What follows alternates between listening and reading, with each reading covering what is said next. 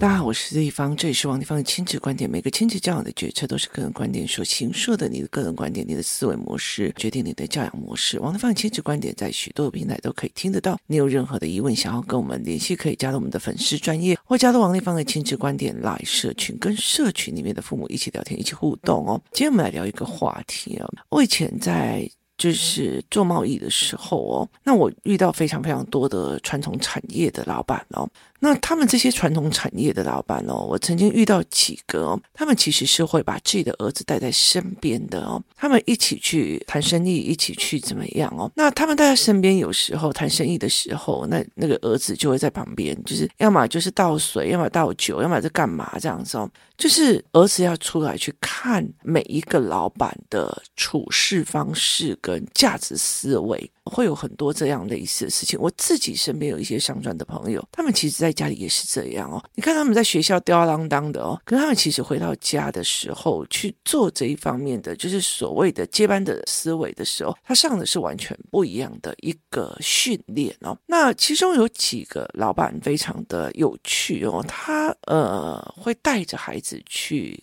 酒店。哦，那我曾经遇到，呃，我我觉得这一期其实大家斟酌一下给小孩听哦，斟酌一下不要或者要哦，呃，这些传统产业的老板其实我觉得蛮有趣的。后来我遇到另外一个老板，他也在讲说，等他小孩十八岁，他就要带他去酒店开荤哦。那那个时候我就很好奇，因为那时候我还很年轻，那我就问他说，问他们说，为什么你们想要带孩子去酒家招酒店？因为对我们的认知来讲，走酒家这件事情是一件很低俗的，但是涉及不良场所哦。那你们怎么会去带他们去做这一块哦？那其实我觉得有一个老板，他其实是。让我觉得，呃，他讲话很白，然后也很直。那个时候我有一点承受不住，那时候还是一个呃，就是专科才刚毕业的小女生。他就讲说，他讲得很错，我就是要让他知道，有些女人是可以用买的，有些欲望是可以用买的，不要去当真。哈、就是我找我写才背啦，但是那个背才去定金啦哦。然后他又讲了一件很重要的一件事情，他说：“你们在接找金啊？”你你是是什么型？但你用 Pinky，，就是意思是说，有一些女人，她其实在白天的时候是另外一个清纯的样貌，但她用酒家的那一套来玩你的时候，你是会被迷到一个神魂颠倒的。尤其你家本来就有东西的，可是在我后来的人生里面，我真的。遇到很多的第二代，或者是就是一些传产的，就是不是这样教的孩子，他们到最后真的是落入了，就觉得这个女生的手法很明显，为什么你还会落入她的圈套里面哦？那他是用这样子的思维来看的，甚至有一些呃传产的老板会带女儿去看，他会告诉女儿说：“你以为你看到的是浪漫的爱情，但是事实上男生看到的都是性，这样子哦，就是。”你了解的意思吗？就是打破他琼瑶小说里面的弥漫的状况，这样子。那我觉得在这整个思维里面，我觉得没有对错，因为他们有自己的产业跟产业联盟。那他也要防着有很多的有心的女人去接近，或者是有心的男人去接近他们的孩子。所以他们很早去告诉他们，有些东西只是价钱的问题跟价格的问题哦。这让那个时候的我是完全没有办法接受。那后来当我在做这个职业的时候，有一个爸爸曾经跟我讲说，我的儿子只要满十八岁，我就要带他去哦。我就再重新回想了这件事情。可是我后来理解的一件事情是在于是。当你满十八岁的时候，或者是说，当这个小孩进入青春期之后，一个男生进入青春期之后，他就不会用客观的角度来看了，而是他用情欲的角度，就是他也会有兴奋的角度去看这件事情，或看那些女人，或看那些事情了。所以，其实。在哪个时间点，我让孩子去观察、去看，是影响我思维中非常非常大的一个点。尤其是以男生来讲哦，今天像我女儿，她高一，我在带领她去看这些事情，跟我儿子，他其实是国小五年级，我就带他去看这些事情的时候，是完全不同的思维。因为我女儿会觉得这个，哎呦，那个，哎呦，男生这样好。可是问题是，男生到了青春期的时候，他们对性对。很多事情就会有所好奇。很多时候，你再去跟他讲什么性教育那个东西，都其实是完全没有用的哦。所以，其实对我来讲是一件很特别的一件事情。那另外有一件事情就是，当你去看小孩去旅行的时候，你们到底是？目的是什么？那我常常在问我这件事情哦，因为我的脚越来越不好，那就是呃现在要治疗，所以我就每一走一步我就是会痛，所以其实对我来讲站很久或干嘛，我其实都会有点痛这样。那我就会开始在想，我必须要去教小孩什么？这这也是我这一次旅行里面最大的一个主要的要件哦。那第一次进去到那边的时候，我们住在的是一个非常非常热闹的一个地方，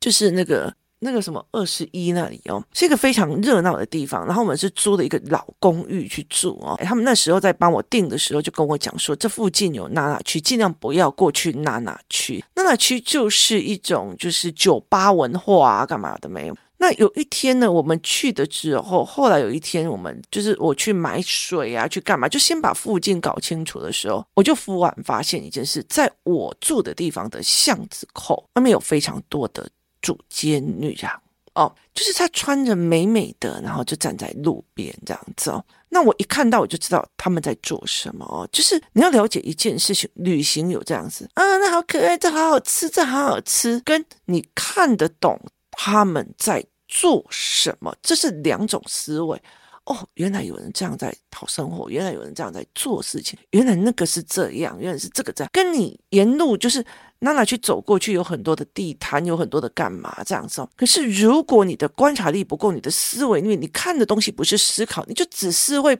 跟着妈妈的屁股走，所以你不会去观察到你要看到的，你要思维的，甚至你观察了，你也不知道要用那。很多的东西，包括情色产业或很多的产业，其实是你要看了心了然，而不是哎呀，丽芳，你那个是不是主街女郎？那不是，而是在你练，你看到了我的心了然，就是我了然的不讲话，忍住，那真的有问题再回来问这样子哦。所以，其实，在那个过程里面呢，后来我就带着这一群小孩，他们就是写了一整天的，就是要去哪里、要干嘛，做的一个旅游攻略。之后，我就带他们去我们房间旁边，带他们沿途去看。然后呢，我就跟他们讲，什么叫做主街女郎，就是。他会拉一个单身的男性进去，然后问他要不要这样子。他们把性行为当做一种交易哦，那他们就觉得，哟，这很恶心啊，他们怎么可以这样？我就说，哦，不好意思哦。你会有食欲，也会有性欲。食欲是维持人的生存，就是你要活着，你要吃东西，所以你就想吃东西哦。性欲是维持着人类的繁衍哦，这是 common 的 sense，很正常的事情。当你满足食欲去买吃的，当然也有人满足自己的性欲去去做交易哦，这是也是会在这个世界发生的。那泰国是一个这样子的文化，他们是一个佛教性的国家哦。那他们很在意的就是供奉跟做善事。但是你钱怎么来的？很大一件事情，你不要伤害别人，你不可以去伤害灵魂，你不能去杀人。但是你如果去做情色行业，那只是一个你工作上的一个方式。所以他们不会看不起这样子的一个，就是所谓的工作模式哦。所以你用这样子健康的态度去陪他们看的时候，那你整个娜娜去走过去的时候，他就开始看到了非常非常多站在路边的女生这样子哦。那他们就会有非常非常多的疑问哦，原来并不是一定要袒胸露背哦，原来并不是一定要长得很美。哦，那原来也不一定要怎么样这样子。原来有些人看起来就像良家妇女，就他们就会有很多的哇，原来这个，原来那个，原来这个。那其实，在很多的概念里面，你其实就会了解一些事情。四五六年级这样子的孩子，基本上他们在偷偷摸摸、鬼鬼祟祟里面的。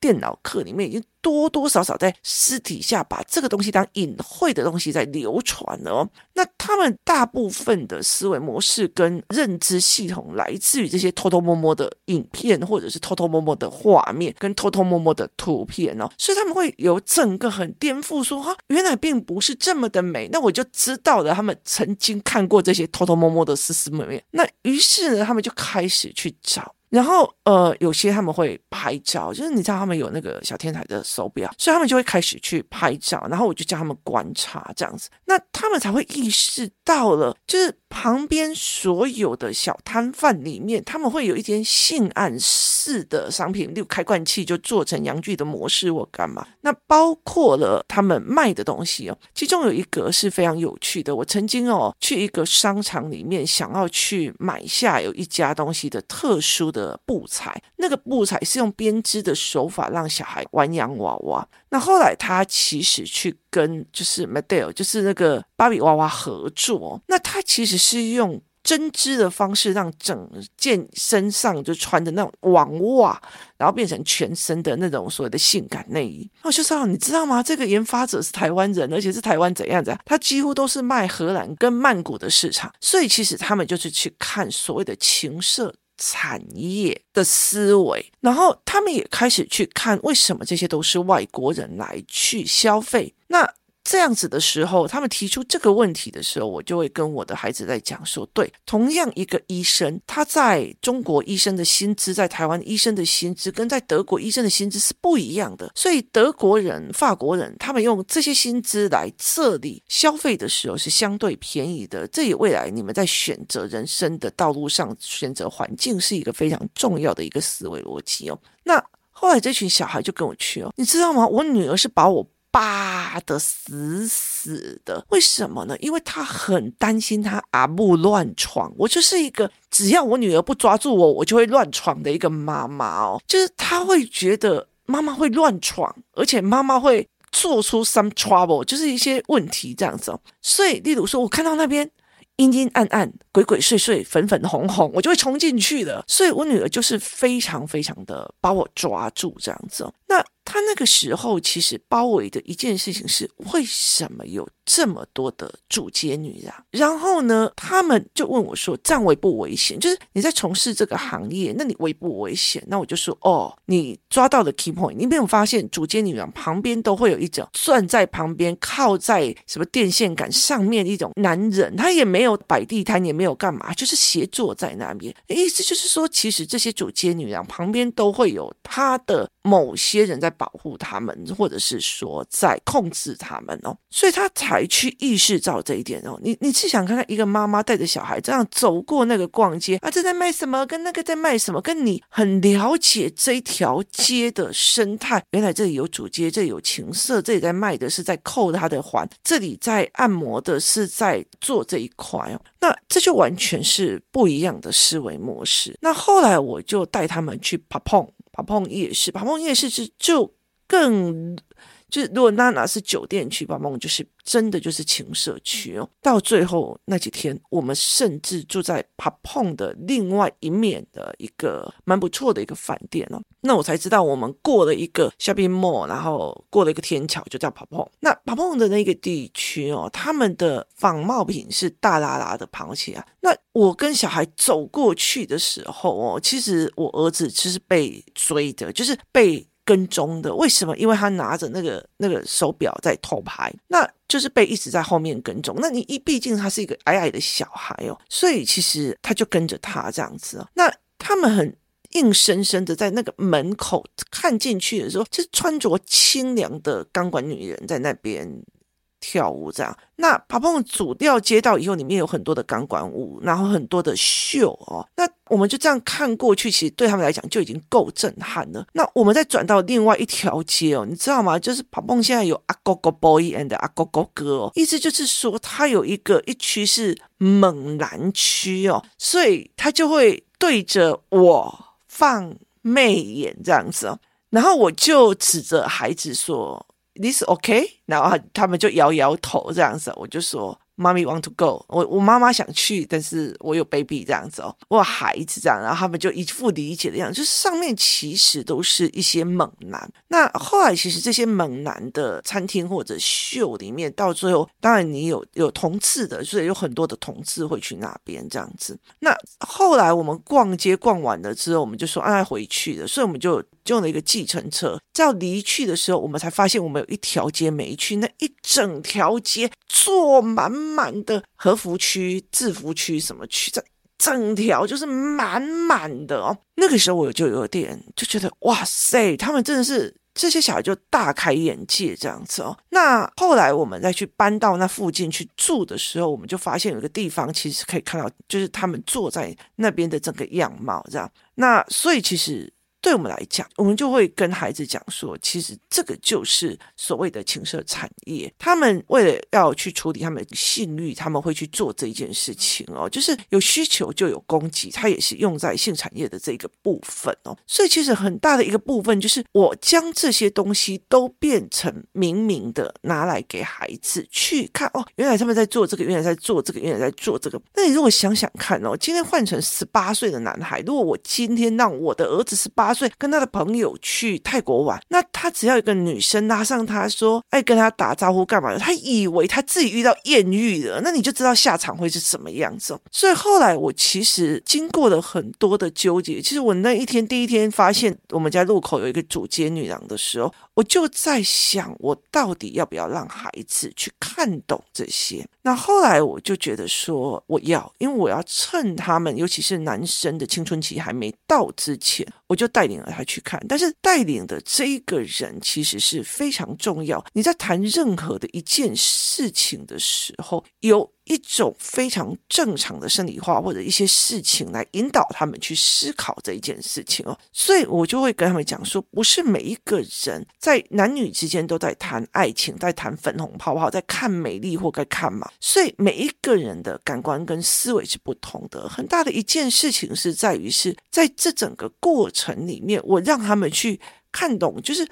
很多事情在你身边，可是当没有人跟你讲的时候，你是看不懂的，很是看不懂的哦。其实后来，其实我们发生了非常非常多类似的状况，就是。以前哦，其实我在谈我在讲这些事情的时候哦，包括不管是呃，就是古曼童啊、佛牌啊、干嘛要怎么样，我在讲这件事情的时候，他们就会觉得啊，那王丽芳你都是去那些奇怪的地方，王丽芳为什么我以前都没有遇到，干嘛这样子？那这几次这些人跟我在一起之后，他忽然发现是平常他们走过这一条路，他们就只是把它当成逛街的心态，是一个消费者心态，他并不是一个观察者心态。所以当他换成我教他们怎么。去观察，怎么去看这些事情的时候，他忽然知道说：“哦，走过去，哦，这个是在做性产业的，哦，因为这个性产业，所以他需要去攻击这些所谓的性产品。他因为怎样怎样怎样，所以你就可以用观察的不同的，而不是消费的角度去看这整件事情。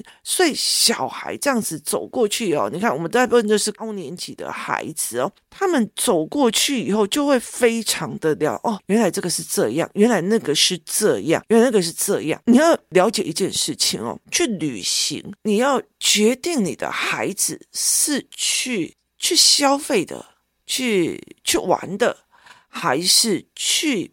不同的思维跟不同的状况冲击的，这是完全不一样的思考模式哦。如果如果你今天你今天你带小孩出去，你为的目的是让他长见识，那么他就必须去观察，并且去思考。他要有语言可以去观察，也可以去思考。所以你走过这条街，哦，这里有在卖什么？我想要什么？我想要这个，我想要那个跟。哦，原来他们在从事这个行业，原来这个行业的特色是这个样子，原来这一条街是泰国政府把很多的情色产业集中在这一条，或者是这一条街他们是用这样子去抓住观光客的眼。睛的，所以他们可以去观察跟思考。同样一件事情，我也带着他们去观察朱拉隆功大学旁边的生态。那是所谓的米其林一条街，那一条街里面几乎原本都是给朱拉隆功大学小孩吃东西的，所以他们营造了出一种所谓的餐饮文化啊，是便宜又好吃。然后那一条街里面就有四家的米其林的推荐，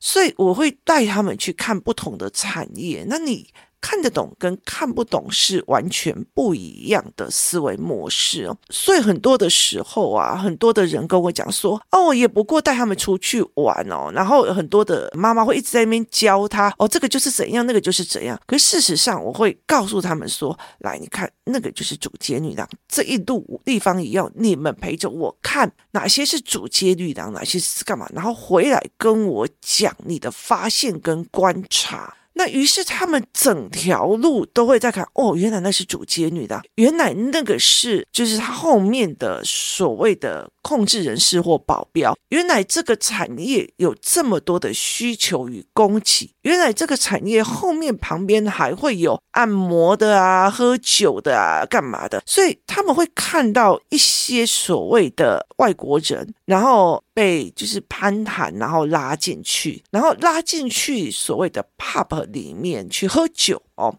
所以他们会去了解哦，原来这一个主接女郎，原来这两个人并不是情侣或者是朋友，原来是这个是一个主接女郎有生意的，然后去跟这个所谓的需要伴游的男士先吃个饭聊个天这样子哦，所以在这整个。概念里面哦，其实要养成一个小孩，就会觉得啊，你们国中生大家在那边神神秘秘啊，我跟你讲，那个我看过了啊，common sense 啊，在泰国还有把这个做成一个产业的一个产业结构链的，好，用这样不同的角度去思维去看哦，这也是我这一次很重要的一个目标，包括去曼谷的娜娜区，或者去看所谓的帕蓬区，就一条街里面哦，它其实是有。所谓的就是盗版的啊，然后产品啊，就观光客，然后里面有很多的钢管舞娘哦，然后还有一些所谓的 special show 哦。那接下来就是看到所谓的 Agogo Boy 哦，他是专门是去针对女孩子的需求的，或者针对同志需求的，然后再来就是一个 Agogo Girl 这样子，一整个这上百人有，你知道吗？上百个女人有这样子，所以对我们来讲，就是。我们是把它做的神神秘秘的，那这边变成是他们一个非常重要的一个观光产业，包括酒吧，包括他们现在开始的所谓的大麻、大麻烟，它是大累累的，就是大麻的场所，然后甚至他的扛棒会很大大的写，用各种语言写这里有大。好，所以其实有很多人就是去那边去做这样，所以孩子们去看的时候，你把他的神秘感给打掉了，他就不会用好奇心去尝鲜，这是一个非常大的一个状况，而且其实。很快的，其实是在他还没有开始有那种冲动之前，先去用，他就跟我讲为什么要这样，为什么就是我们就可以去理性的去后面讨论哦。所以我儿子就会跟我讨论为什么他们要选择这个产业结构，为什么他们要做这样子的产业？那他们这样子的产业结构是对他们来讲是会赚到很多钱的吗？还是什么样子哦？这包括金钱的运用跟管理，它还有另外一层的思维模式，所以其实其实我就常常在在那个过程里面哦，我就在想说，如果我今天并不是生儿子，我应该不会去做这样子的一个行为模式哦。那我甚至会带我的孩子去孟兰的海鲜餐厅，孟兰海鲜餐厅，我早一天我一定会分享给大家。那我就带他孩子去看哦，那。去把这个神秘面纱得打开掉，然后去让他们去看，然后哦，这啊，common sense。所以等于是我这一群孩子们去到学校，大家他们神神秘秘干嘛？我跟你讲，事实上不是这个样子，事实上怎样怎样怎样，他们也可以很明白的去跟他们讲说啊，我跟你讲，其实那也没有什么啊，他们看过什么样的状况，这个把它变成一个很，就是一个一一个。就是很真实的一个样貌哦。其实我觉得我们养的都是人，他是一个平凡人，有食欲、有性欲、有任何一样的好奇心的人。那你怎么引导他去做这个思维认知？这是一件非常有趣的事情哦。这在这整个带领的过程里面，孩子跟我对谈的过程里面，我想到了非常非常多早期这些传统老板教给我的一些事情哦，我后来可以慢慢的理解的这一个思维。就是慢慢的去理解的一个思维。当一个东西变成一个公开开放，然后你可以理解，你很清楚对方在做什么的时候，那种了然于心的感觉，其实是你面对的所有的诱惑跟好奇的时候，动如山的一个最重要的一个概念。这也是我在这一次的旅行中陪孩子们，然后在想当初的传产业的老板里面所传达给我的思维的过程里面得到的一个最重要的概念哦。当孩子们都知道了、看过了、也了解了，他会了解一件事，这就是一个生活模式而已。他们选择的生活模式是一个消费行为，他们解决自己个人生存或就是性欲的一个方式而已。很多的时候不需要神神秘秘、偷偷摸摸。去做哦，甚至其实有很多的时候，你可以很清楚的去了解，我是不是摄入了某些人想要套的一个关系里面，这也是一个逻辑。那当你去看这些女孩的思维，或者是这些形色产业人的思维的时候，那你了解了他们的思维，那你就会站在他们的思维去角度去思考，而不是哦，我今天是来找女人的，我今天是来找 happy 的这样子的逻辑去思维了。那你就会比较站在一个，就是我看懂，但是我并不一定会把自己染上色的概念去做，有点今天讲的有点，嗯，就是听得懂就听得懂了哦，这是一个，就可以暗示就暗示，如果可以有机会我以后开课的话，其实我才可以很明白的跟孩子们讲这一块，或跟大家讲这一块啊。那 Podcast 虽然没有广电法，我们还是就是需要。简单一点哦，提供大家思考这个概念。你有没有像这些传产业的这种概念？而我的概念是把传产业的这些老板的思维，然后在他们还没有这种情欲的时候，先带孩子去看这世间的很多的不同面向，用一种比较呃需求概念理论跟一个产业结构的模式，带领这些孩子们去看这些产业逻辑。当你自己觉得我走进去的时候，是在产业逻辑里面的一环的时候，跟我哦哟被人家看到了，说我是帅哥嘞，那你就会有不一样的思考模式哦。今天谢谢大家收听，我们明天见。